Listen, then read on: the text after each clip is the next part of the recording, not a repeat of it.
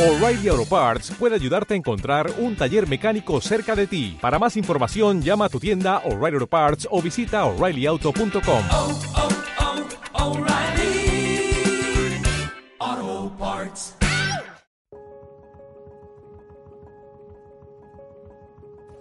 Hola, soy Marcos Pérez del Mercado de la Cosecha. El Mercado de la Cosecha es un proyecto de impacto social de Corporación Hijos de Rivera que divulga iniciativas que están transformando el rural en un medio más próspero y sostenible. Sergio Quiroga nos cuenta en primera persona algunos de los aprendizajes que deja el camino de emprender en el rural.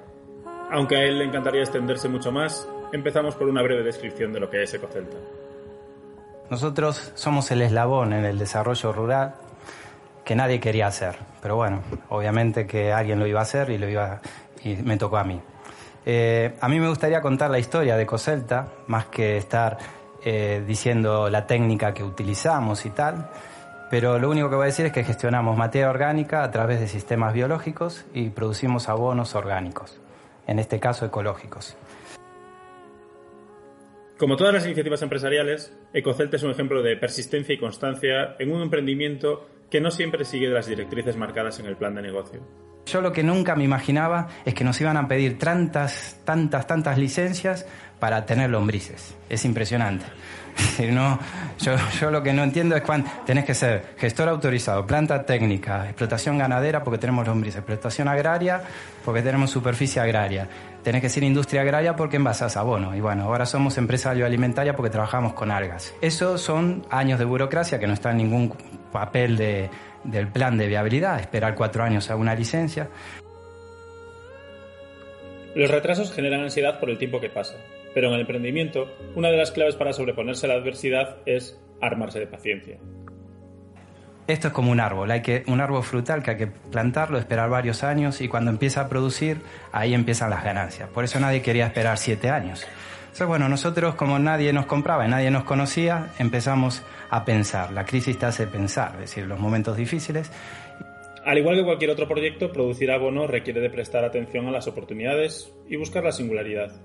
En el caso de Ecocelta fue a través de la certificación ecológico de su abono. Fuimos los primeros que nos certificaron ecológico el abono y, y bueno, en aquel momento la, la, agricultura ecológica no era tan pujante como es ahora, pero a veces hay que aprovechar las oportunidades.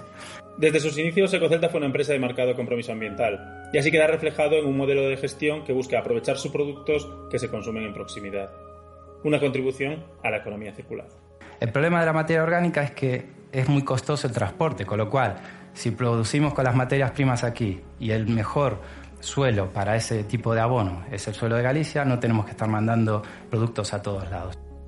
Una planta como Ecocelta es intensiva en financiación y aunque los reconocimientos no la traigan aparejada o no resulte fácil de acceder a ella, siempre es importante acompañar la paciencia con buen humor.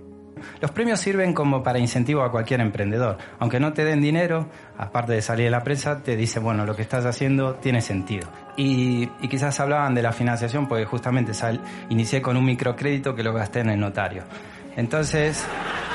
Eh,